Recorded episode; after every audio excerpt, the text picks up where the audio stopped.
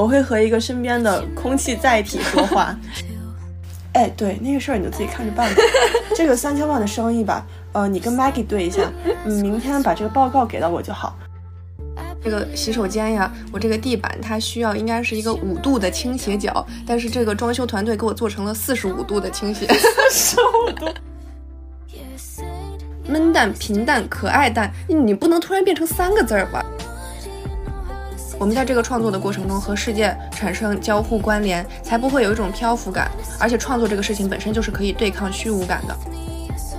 笑死了！客服和闲鱼卖家说：“我也是你 play 中的一环吗？” 一周有三个人打卡，其中有两个人是咱俩。就是他看着烦了，他就给我的床换了个位置。花小钱来给自己的生活找一些新鲜感，我觉得是很有意义的事情。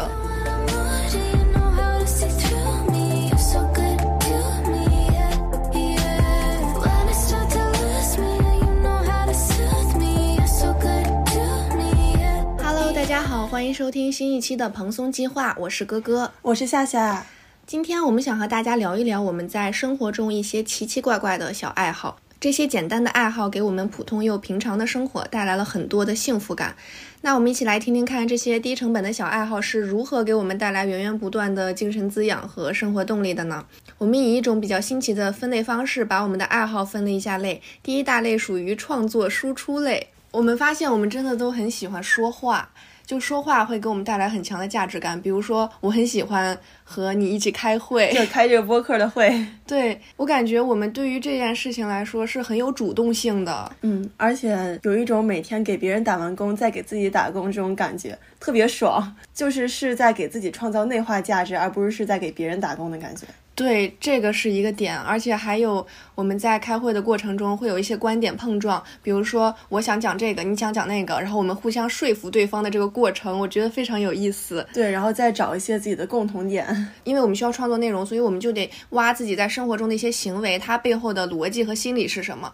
我觉得在更加了解自己这件事情上，我永远都有热情。是的，而且我觉得在聊这些过程的时候，其实是在重新过一遍之前的生活，嗯，重新在。在过往的生活中提炼现在的感受，找到现在和当时的不一样，可能是心境上，可能是情绪上，都会有一种豁然开朗的感觉哦。然后就能感觉到这么多年自己的变化和成长，就有一种成就感。对。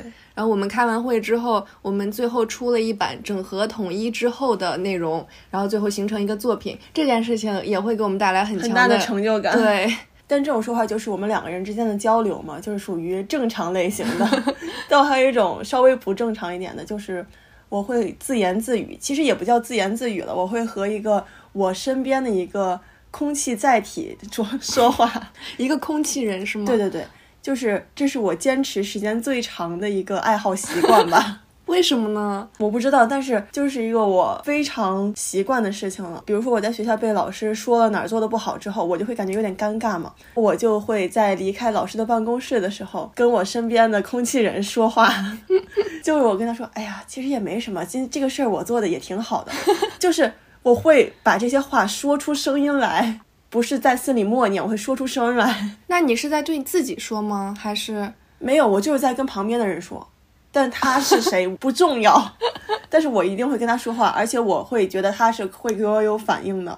嗯，还有一种情况，我会跟他说话，是在我看综艺的时候，比如说我看一个综艺，周深唱歌特别好听，我就会和旁边的空气人说：“哎，你知道周深真的很厉害，他之前中国好声音出来然后之后参加深入人心，知道他唱歌真的特别好，他真的是。”百年难遇到的一个歌手，然后我就会跟旁边的这个空气人介绍周深有多么多么牛，就感觉他肯定是不知道周深有多牛的，必须得我介绍一遍。哦，然后你通过这个过程获得了价值感和认同感。我不觉得我获得了啥，但是我就是愿意这么做，做完了之后我就觉得爽。以及有的时候我还会在我有一些比较偏哲学的想法产生的时候，会和身边的空气载体讲一遍，然后跟他意念对话。有的时候他还会给我一些建议啊，我也不知道他怎么给我建议，就是我脑中有了他给我的建议，然后我还会说出声音的跟他吵架。我说，其实我真觉得你这个逻辑有点问题，对，按我的逻辑来说，这个应该是什么什么样的，我就直接会说出声音来，跟我旁边的空气在提。我觉得哇，好神奇！这种习惯真的是从我小的时候就开始养成的。我小学的时候，中午午休无聊的时候，我就会在学校的葡萄藤下面跟空气人打电话，就莫名其妙的，因为我小时候特别希望我自己以后成为一种女强人的形象，我就在葡萄藤下面，当时还没有手机，我就把手做成手机的样子，就放在耳边，出声的说。哎，对那个事儿你就自己看着办吧。这个三千万的生意吧，呃，你跟 Maggie 对一下，嗯，明天把这个报告给到我就好。嗯，没关系，没关系，这个事情你们自己处理就好啊。我待会儿还有事儿，我就会直接这么，我的天呐，打这个电话，我也不知道在跟谁说话，就巨搞笑。如果旁边有人看到的话，就觉得这绝对是一神经病。但如果你手手上拿的是一个真的手机的话，别人应该会带来赞叹的眼神吧？对，但是我当时耳朵旁边就只有一个六。就感觉你做这件事情很爽，并不是因为就是别人看到你觉得你很牛逼，所以你爽，就是因为纯爽。对，就是因为你自己做女强人就爽到了。对，是的。我妈有时候还在家里发现了我这个事儿，她有一次特别认真、语重心长的把我叫到客厅来说：“你知道你自己会跟自己说话吗？”哦，我说我知道。她说：“你在宿舍不会也这样吧？”你别吓到你的室友啊！你别让你的室友觉得你是一个神经病，行吗？说你你要你刚换宿舍，你一定要给室友留一个好的印象，不要让他们觉得你是一个神经病。我说好的好的，我会注意的。呃，然后我在宿舍跟自己说话的声音就会变小。天呐，这。这个爱好真的就是我肯定是一个正常人，我敢保证我自己是一个正常人。但是跟自己说话真的是特别爽的一件事情。之前在疫情时期有一个抖音上的视频，就是说，呃，一个人在家隔离隔久了，一直没有说话，突然有一天意识到我是不是没有说话这个能力了，会清一声嗓子，发现哦，我还可以说话。然后下面的热议评论就是，你难道不会自言自语吗？那条我的朋友把我艾特出来了。这真的是一个很低成本的爱好，就你不需要找任何一个人来听你说话。对，然后我这样就还有一种陪伴感。对，而且你还是真的可以因为这个事情爽到。对，然后从说话再往上升一个层次，就是说服别人。因为说服别人，你不光得说，你还得说到人家心坎里边去，所以感觉难度又加大了一点。所以这个是我的一个爱好，就有一种升级打怪的感觉。对我当时找实习的时候，就在简历里面爱好栏这一条写到了，我喜欢说服别人。就说服别人真的是我的爱好，它会给我带来很强烈的成就感。你需要先根据对方犹豫不决的点，你需要深挖他背后的根本逻辑和他犹豫不决的这个心理原因，然后再根据我的知识储备和经验对症下药，扭转对方的想法。我觉得这个过程真的不要太爽。同时也可以提升自己的口才和表达能力，一举多得的一件事情。哎，那你这个爱好还挺有用的。对呀，但是我有一个没有用的，也是说服别人一类里边的爱好，就是忽悠人编故事。我有的时候不知道为什么，我就突然就很想忽悠人。我当时咱们在学校里面开会的时候，我室友看见我不是很开心，但是我并没有不开心啊，我只是当时面无表情而已。他就问我怎么了，我当时那个忽悠人的那个兴奋劲儿就上来了，我就说。我刚买了一套房。这张口就来啊！对，因为我那段时间正好看了很多装修类的视频，学到了一点知识点。然后，但是我无处使用和释放，因为我没钱买房嘛，所以我就只能通过这种方式来输出这些知识点。啊，就告诉他你怎么装修那房子是对，我就跟他说，哎，我这个洗手间呀，我这个地板它需要应该是一个五度的倾斜角，但是这个装修团队给我做成了四十五度的倾斜。四十五度，我是在一个。我说我每天在这洗澡就跟滑滑梯一样，你说这可怎么办呀？我我攒了这么长时间的钱，付了个首付，结果装修给我装成这样，我现在也没钱去改变这一切了，我可怎么办呀？我就说的我都欲哭无泪了。然后我室友就特别心疼我，因为确实我的这个过程中输出了很多知识点，然后就加大了他的信服力。对，因为你说了很多细节，他就觉得更容易相信了。对，然后我就爽到了嘛。结果我的这个爽感消失是怎么回事呢？就是我在回到宿舍了之后。我发现他大冬天默默下楼给我买了一瓶柠檬茶，放在了我的桌上，让我别伤心了。哎呦哎呦，你好不是人啊！对我那一瞬间，我感觉好愧疚呀。然后我就想，我要不坦白吧？但是要坦白吗？坦白了会不会挨骂呀？不坦白，我心里好愧疚啊。然后所以后来这个。忽悠人编故事的这一条爱好，就在逐渐的消失在我的生活中了。哎，但你说这个，突然让我想起来，我高中的时候，我朋友他就特别喜欢演戏，他就有一次在我们的高中楼中厅的沙发上，假装他自己有关晓彤的电话，然后他就给关晓彤打电话。当时他就真的坐在我的对面，跟关晓彤打了十分钟的电话。我当时一度我说不是这真关晓彤吗？我说哎，那你还挺牛啊！他打那十分钟的电话，最后我发现他在给我另外一个闺蜜打，然后那边就一直在骂，他就说你在说什么啊？你在跟我说什么？你给我打电话，你在跟我说什么东西？就。非常有信念感。那你最后发现了他这个是假象的时候，他有觉得很尴尬吗？他没有，他对他自己的演技折服。最近抖音上有很火的那种，就是你去坐出租车，然后你们两个人都假装是外国人对话。对对，对我真的觉得这个好有意思，我好想试一试啊。对，我也特别想尝试，但我总感觉不敢，我特别怕被发现了之后很尴尬。对这个，它主要的快感来源不是在这个过程中，就不像你跟空气在一起说话的那个过程。这个主要它需要有一点成果，就是对方真的信了才会爽。然后我们俩还有一个语言创作上的爱好，对，就是我们喜欢起一系列的外号，就不是外号，外号不够，必须是一系列的爱好，它是得有一个体系在的。我们两个创建了一个群聊，群名叫做“孵蛋计划”。然后这个群里边一共有四个人，分别是我们俩的大号微信号和小号微信号。然后这个“孵蛋计划”这个名字是怎么来的呢？我们前段时间都在玩社交软件嘛。然后我当时不是在社交软件上约了一个男生出去吃饭嘛，然后当时我不是跟你说他有点闷闷的嘛，嗯，然后你管他叫闷蛋先生，对，然后我又在社交软件上聊了一个男生，他的昵称就叫平淡，然后就是感觉闷蛋平淡就是有这个体系了，对，而且这两个词刚好是反义词嘛，就感觉很有意思，就是哎我的平淡，你的闷蛋。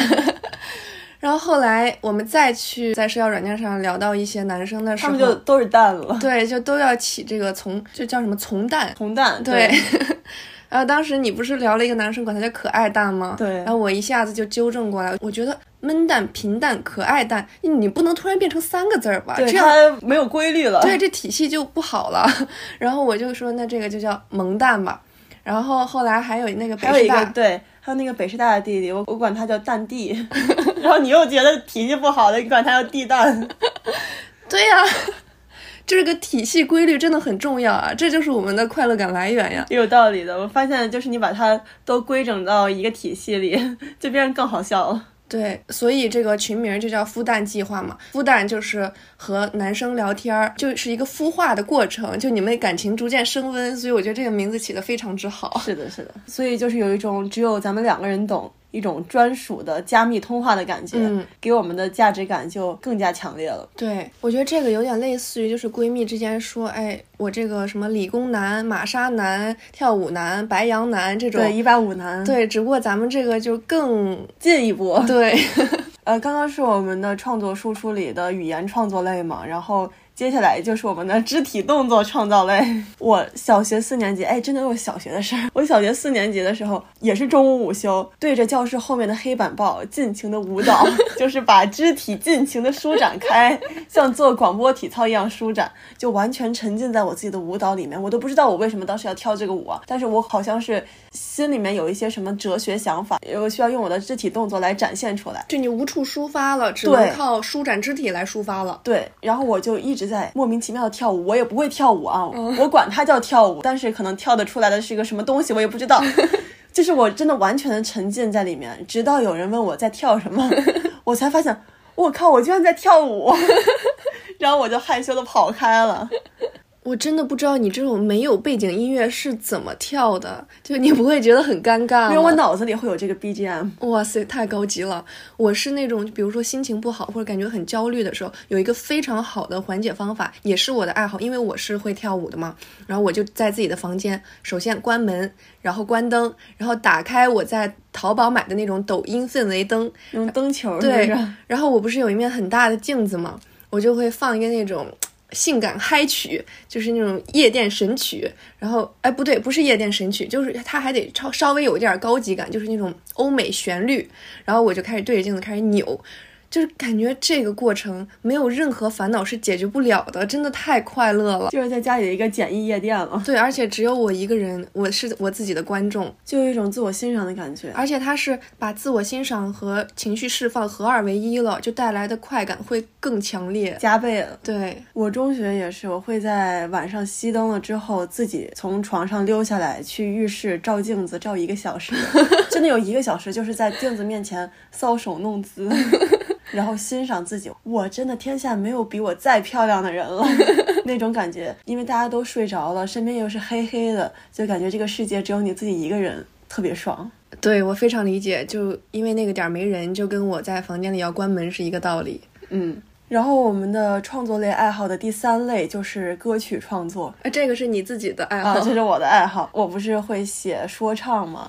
但是这个周期就特别长，我一般就是有了想法。然后就去选 beat，选了 beat 之后就开始写歌词，写完歌词然后就手机录，录完了听，听完了改，改完了就要在电脑录，然后电脑录了又感觉有什么问题再改，就这个周期就非常的长。我可能写一首歌，从我有想法到写出来，可能要一年的时间，因为根本没有人监督我。但是像咱们做播客的话，就可以两个人互相 push，然后一周就可以录一两期这样的，就非常的有效率且快。对我突然想到，我好像还有一个爱好，就是设置截止日期，就是设定截止日期会给我一种非常爽的感觉。哦，对，就感觉你在这个日期之前肯定能干完这个事儿。对，而且不光给我定，还给别人定，就有一种，呃，我是一个管理层的人的感觉。对对对，那你这个需要创作长达一年之久的这个艺术品，基本上是什么风格的呀？反正我自己也试过那种很快的、很酷炫的歌，特别不适合我，就听起来我就感觉怎么听怎么不对劲儿。最后我发现我还是适合那种 emo 类型的，然后励志的、反思人生的，或者是那种编一个那种很凄惨的故事唱起来的那种，还是适合我。对，虽然你这个时间长。但是你在这个过程中找到适合你的风格，然后最后当你做出来一个成品的时候，那种价值感绝对是很强烈的。对，非常强烈。虽然就感觉其实是没什么人听，但是我自己做出来，我就觉得哇，好棒。确实。那这个创作输出类的，我们来做一个总结吧。为什么可以把创作作为一个爱好？就是它给人的感觉。不只是单单被动的接受这个世界和别人的观点，比如说你看一本书、看一部电影、看一个展览，这种就属于是被动接受世界和别人的观点了。输出型的爱好就是你在整理、输出自己的思考的过程中，你持续的保持着高强度、高频率的多巴胺分泌，所以这个带给我们快感，就这属于我们的爱好，它是就是有科学依据的。我们在这个创作的过程中和世界产生交互关联，才不会有一种漂浮感。而且创作这个事情本身就是可以对抗虚无感的。我在放学以后这个播客节目里面听到了一句话，说创造就是在抵抗被剥夺的感觉，所以我们会觉得很快乐。当然，我们后面也会聊到我们输入型的一些爱好，但是我还是觉得输出型的爱好就是比输入型的要好。嗯，是的，我也是这么觉得。但很多人会说，创造这种爱好它的难度很大，然后也比较难开启，门槛也比较高。嗯。但是它确实是非常有收获的，然后也能给自己带来非常强烈的价值感。就比如说你睡前，你问你自己今天干了什么。创造这种爱好是你可以完完全全说出来这件事情的。但是你要是刷的视频，你不会在睡前问你自己干了什么的时候，你说你刷的什么视频。但是你创作的话，你在电脑或者是在哪里留下的痕迹，这种痕迹就是很容易被记得住。而且这种创作的爱好，我也是比较建议两个人或者是多个人一起开启，这样的话会比较容易坚持，因为大家可以相互 push 嘛。就比如说我跟你一起做播客和我自己写歌来比的话，咱们这个 进度就会快很多。对我们爱好的第二大类，我们称之为规整比如说写字摘抄，我觉得就是一个规整的过程。就我做写字摘抄这件事之前，我首先需要把桌子收拾干净，擦桌子，然后把 pad 立在那儿，选好一个要播放的歌单，就一切准备就绪之后，我就会开始在我无印良品十八元的本子上开始写字了。就是我真的需要营造一个完美的环境，再去做摘抄这件事情。甚至有的时候，我还会为了摘抄而努力找那种让自己有感触的句子，可能根本就没得可抄，就硬找。所以我才发现，我真的就是喜欢写字。哎，那你喜欢写字，为啥不直接买个字帖？嗯，那个还是不太一样。写字贴它是模仿嘛，模仿带给我的价值感很低。就我做这个摘抄写字的事情，不是目标导向的，比如说字变得更好看，而是为了就是自己写字，写出自己的排版，自己纯自己写。对，就写的是自己的字儿，排的是自己的版，这个事儿就让我有成就感，因为这个完全是我自己来控制的。那其实这也算是一种创作。哦 就我享受这个过程，可能也因为是字写的还行吧，所以写完回顾这个页面或这个本儿，就让我有一种很爽的感觉。我对这个事情的爱好程度啊，甚至有早八课的时候，我会提前留出充裕的时间，六点起床，然后打开我的台灯开始摘抄，并且，并且极其享受这个过程。而且我去哪儿都要带上我这个摘抄本，虽然它可能根本就派不上用场，但是我还是会带。就比如说咱俩吃饭，然后决定做播客的那天，也正是因为我带上了我的摘抄本，然后我给你输出了我的一些灵感，然后感觉啊，我们还适合做这个。哎，那这个摘抄本对你来说真的是很大的用处啊。对啊，我觉得这里面记载了我别人的观点内化吸收的一个过程。我总觉得我看过了，我没有吸收，你写下来才是真的吸收，尤其是我写下来，我再去哪儿都带着，有的时候再给别人讲一句，这就是完全真的懂了。对，吸收了。我也会摘抄，但我可能我摘抄的热爱程度就远不及你了。就我经常会看一些我 CP 或者是我喜欢的节目的群像的剪辑，嗯然后他们会配一些特别有感触的一些句子，然后会把这些句子都给摘抄下来。我之后再看我摘抄这些句子，我就想到，哦，这个是出自哪个剪辑视频，是我哪对儿 CP 的哦句子。那你这个才算是完全的规整一个东西。对对对，嗯纯规整，主要是这个可以回忆。嗯嗯，就是你看到你摘抄的这句话，你就想起来这是哪个视频哪对 CP 对，啊，确实很给我一种很整齐的感觉。嗯，嗯，我还有一个规整类的爱好，就是搜集信息，但是不去。就是比如说，我想办一个 SPA 卡，可能只有一点点想。我也知道办 SPA 卡这件事情，就它的消费是比较高的，我可能不愿意花这么多钱。但是先不管别的，不管我的这个预算是多少，我就开始搜集信息了。先在大众点评和小红书上面去搜集信息，然后我知道，哎，这附近这个店不错，然后看一下大大众点评几颗星，然后我再去加这个客服的微信，问一下他最近办卡是什么价格，有优惠吗？然后这个步骤做完了，我再开始打开闲鱼平台，看有没有转卡的，然后再把转卡的这个价格砍下来，因为闲鱼肯定是可以砍价的嘛。这一切都做完了之后，我就心满意足了。我觉得，哇塞，周边的所有 SPA 店，连锁的、非连锁的，他们的服务内容是什么？他们的标价是多少？我摸了个透。笑死了！客服和闲鱼卖家说：“我也是你 play 中的一环吗 但是真的做完这些事情之后，我就很开心，我感觉自己对于这个事情的信息量非常的充足。？”对，其实你做这个事儿是在给以后自己做这件事情找点安全感的。就是你可能现在不会办这个 SPA 卡，但以后可能会办。你以后办的时候就可以用你现在收集的这些信息了。呃，我也有经常会做这种搜集信息但不去的事儿，但是我可能会。更偏向于在淘宝里购物车凑整儿。现在不是有很多购物节三百减三十、二百减二十吗？我经常就会加购一堆东西，然后凑满减，凑到三百点零一，然后减到二百七，我觉得啊这个爽了，然后我就把所有东西再删掉。哎，你这个难度还挺大的，想要刚好凑到三百点零一。对就很不容易，所以他才给我很大的成就感嘛。那你如果下单了，会不会感到更有成就感呀？有的时候我会觉得自己凑单凑的实在是太厉害了，我就会下单，说说我凑单凑的太厉害了，我下单这些东西奖励自己一下。哦，就是你下单是为你凑了半天，你对自己表现的满意而买单，不是为了你真的想买购物车里这几件东西而买单的。也有可能我也是需要这些东西，但是它肯定有一部分是因为我凑单凑的特别厉害，我对自己特别满意。啊，你这还挺有意思的。就我在网购方面也有一个小爱好，就比如说买护理液或者是买矿泉水，我就会买爷爷、爸爸、儿子三个不同 size 的东西，然后把它们排列在一起，我会觉得非常的爽。为什么是爷爷、爸爸、儿子？你现在还活在一个父权社会里？呃，完了，我已经被洗脑了。就是我的第一想法就是爷爷、爸爸、儿子，为什么不是姥姥、妈妈、女儿？就是你不觉得吗？三个尺寸大小不一样的瓶瓶罐罐，上面印刷着一样的内容，来自同一个品牌，你放在一起的时候，哇，好爽呀！就拥有了一种祖孙三辈儿的感觉。对我感觉我拥有了一切，我甚至还呃靠我自己给他们组建了一个家庭。他们都是失散多年的 亲爷孙儿。对啊，规整类，我还有一个爱好就是努力找还能被收纳的东西们。就我不能接受那种很乱，然后我需要一件一件的去规整这件事，我觉得很累，我不能接受，我得找一个收纳师来做。但是已经很整齐了的东西，我就还想努力的再把它们收纳一遍，收纳的更加整齐。你是说把它们都先弄乱，然后再重新收纳一遍吗？就不弄乱。比如说，我为了收纳我的化妆刷，我买了化妆桶。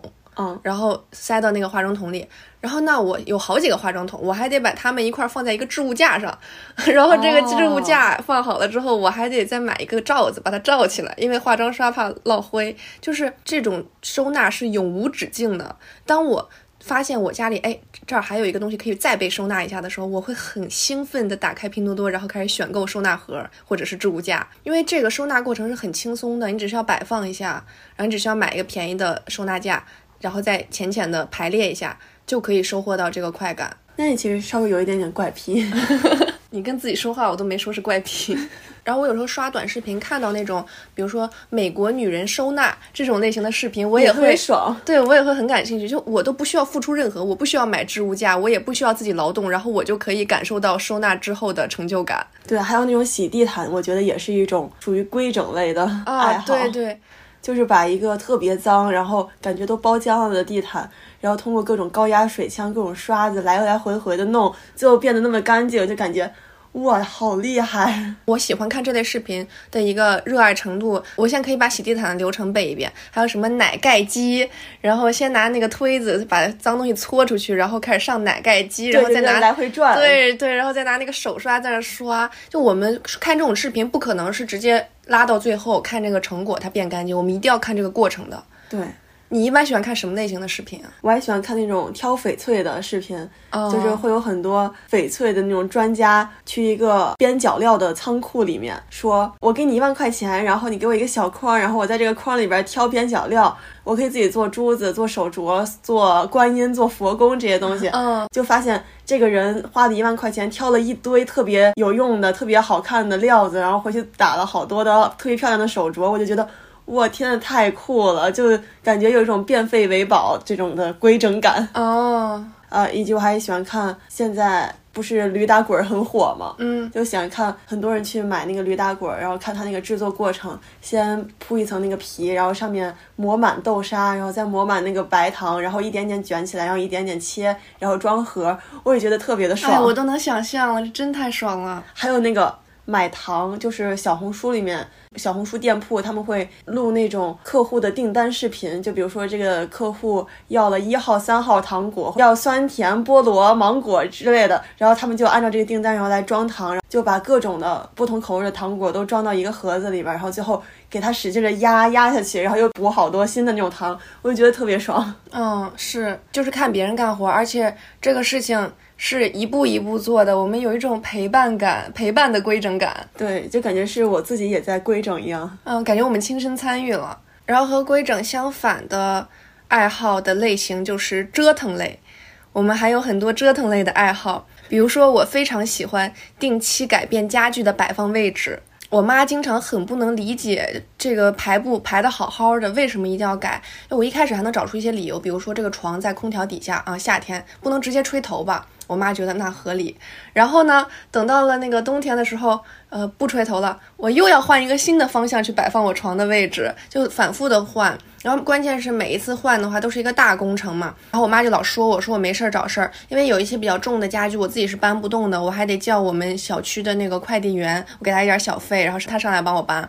那你这成本还挺高的。对呀，所以我妈才不能理解嘛。但是我的理解就是，生命在于折腾，就是要折腾的。折腾的这个过程中，我真的很有快感。哎，但是我妈就跟你妈不一样，我妈也是贼喜欢折腾，因为我们家的户型就已经很奇怪了。我们家户型是一进门，右手三边全是卧室，嗯，然后客厅是。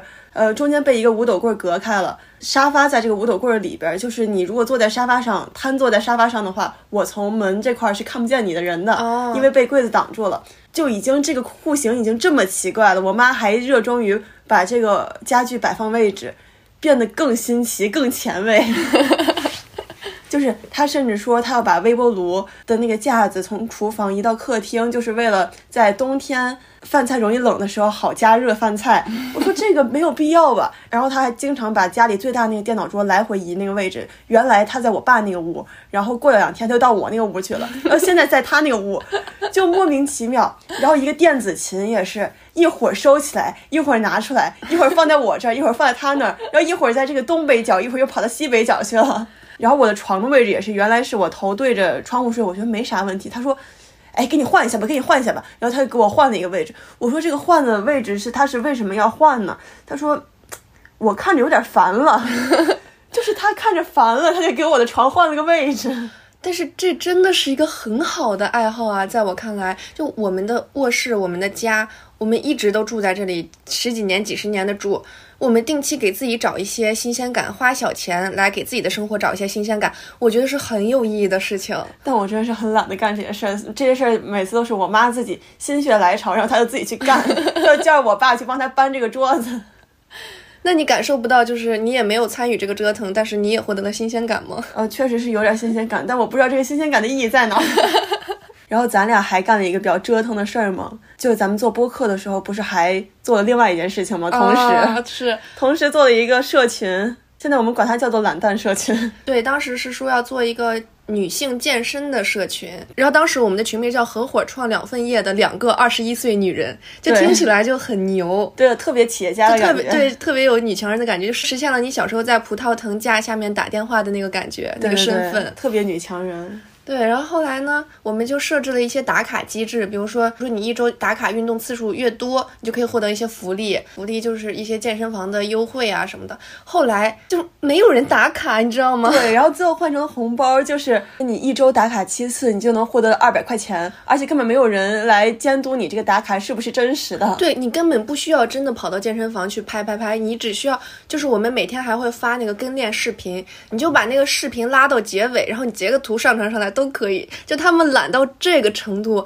这是二百块钱对他们毫无吸引力，还是说他们真的懒到手指都动不了了呢？所以咱们俩之后管他们叫懒蛋社群是有这个原因的。对啊，我们一开始是对播客和这个社群是一视同仁的，对，抱有相同的期待程度。对我们经营他们的用心程度也是一致的。嗯。后来我们对这个懒蛋社群就是越来越失去信心和失望了。就是我们后来把我们合伙创两份业的两个二十一岁女人这个群名改成了优质内容创作者（逗号头部主播群）。对他现在就是完全服务于播客，对，跟这个懒蛋群没有任何关系了。这懒蛋群一开始我们起的群名叫自律行动，然后后来我们就真的受不了了，我们打算哪天我们就。直接把这个群名改成懒蛋群，然后我们就退群。我们让他们自己看了之后，好好反省一下自己当初进来的时候，这个热情跑到哪里去了？对，当时进群进的可欢了，就一个小时进了好几十个人。对，感觉大家都有这个需求，当时可开心了，说：“哎，这个绝对能做起来。”结果啥呀？靠我们在这瞎折腾了。对，然后当时一周有三个人打卡，其中有两个人是咱俩。最后一个类别的爱好就是输入类型的爱好，第一种就是学习类的，但是现在上了大学，其实学习类的 也比较少了。嗯，我最近的学习类爱好就是 看新《三国演义》的电视剧，并且和我爸交流。就是我如果只自己看的话，我不知道现在是在讲哪一个典故，我跟我爸看，我我才能知道哦，现在讲的是围魏救赵，现在讲的是空城计，我才能知道现在讲的是什么事儿。哦，就是看这个电视剧和跟你爸交流，这必须绑定的，缺一不可，不然就没有那么强烈的快乐了。对，要不然就没有学习的价值了，要不然我就不知道他在讲啥。哦，而且你看三国，他可能你使劲看，你用心看，你边查边看，它确实是一种学习，但是它就不能算作一种爱好类的学习了。是的，是的，嗯，所以我得跟我爸边聊边看，就感觉我又没有动脑子，但我又收获了很多知识，把我小时候没有好好看三国的这个遗憾给弥补过来了。确实确实，那我的输入类型的爱好就是看小说了，但不是那种文学作品类的小说，比如说《三国》啊、《红楼梦》啊这些，就是那种网络言情小说，就给我一种低成本过一遍别人的人生的感觉，真的很划算呀！而且我真的很需要代入感，就是我。打算读一本小说之前，我会先去找那种女主性格和思考方式跟我比较类似的，就会让我有很强烈的代入感。而且我是不喜欢那种完美男女主的人设的，它会降低一种阅读的时候的真实感。所以我就看很多人都执着于这个双 C 的人设。什么叫双 C 啊？就是两张白纸的人设哦，而且不是说就是感情经历上的白纸哈。啊，懂了懂了。但是我就不会执着于这种人设，我反而会觉得，呃，小说主角他人设和性格中的瑕疵是那种真实又可爱的。哦，你是看小说，但是我可能更多的是看同人文，就是我看的所有的文都是同人文，而且必须得是我自己磕的 CP。我感觉看这种文的性价比比看小说性价比来的更高。看同人就会有一种自己的 CP，无限的发我自己想要的糖，开我想开的车，心中他们的形象、他们的特点就可以无限的放大化，可以弥补真人糖少的遗憾。尤其是你在一个太太特别多的 CP 圈是特别爽的，甚至没有他们 CP 本人都不能没有太太。太太是什么？就是写文的写手啊。之前我磕了一个 CP，就是他们两个人已经有一年多都没有线下见面，没有任何线上的互动，什么互动都没有，跟陌生人一样。但是超话还在源源不断的产粮产文，我就觉得非常好。我说这个圈进对了，所有人都说你们俩可以不认识，但这个圈里的太太不能走。哎，所以我们这个看小说，我们的关注点好像是不一样的，我们的价值感来源也是不一样的。我是去代入女主，然后去体验她的人生，体验她的情感经历。你是在磕 CP，然后放大他们在你心中的这个形象，得到你想要的这个糖。对对，但是我其实不认为我们的这些输入型的爱好是为了输出，所以先输入，然后内化。然后这样才有的可输出，我觉得不是这样子的，就是不管是输入还是输出，就仅仅就是这个过程给我们带来的快感而已，它就已经很有价值了。对，比如说看同人文，那对输出来说有什么用呢？哎，有一点用，我自己还产粮，我自己还写那种捡手机文学。对，但是你不是为了写而看，对对对，就你看的时候确实开心嘛。嗯。所以就是说，大家也可以多去捕捉自己生活中的一些小习惯，这些事情可能就是你的爱好了，因为你能经常做或者坚持做这个事儿，就是因为它能够给你带来一些什么，可能不是知识或者技能，但至少它也是快感。你去发现它们，去思考，去享受，去珍惜。就可以汲取他们给你带来的价值感。像那种对于外人来说是浪费时间的事情，比如说刷视频什么的，它其实也是有价值的。在做这种事情的时候，不必感觉到没有意义、虚度光阴，从而谴责自己。毕竟拥有让自己开心的能力，真的是一件非常好的事情。那今天这期节目到这里就结束了。大家有什么爱好吗？欢迎在评论区跟我们留言，也欢迎加入蓬松计划听友群和我们一起讨论吧。我们下期再见，拜拜，拜拜。